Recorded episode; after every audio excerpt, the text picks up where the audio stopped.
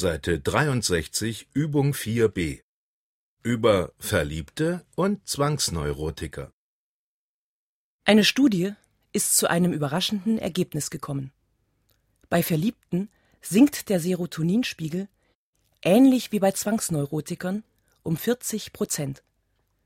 Amerikanische Psychologen erklären diesen Umstand mit der Tatsache, dass sich frisch Verliebte, genauso wie Zwangsneurotiker, stundenlang mit einer einzigen Sache beschäftigen, mit der geliebten Person. Wenn man sich in jemanden verliebt, wird man also tatsächlich ein wenig verrückt. Sobald jedoch die romantischen Gefühle nachlassen, steigt auch der Serotoninpegel wieder auf den Normalwert an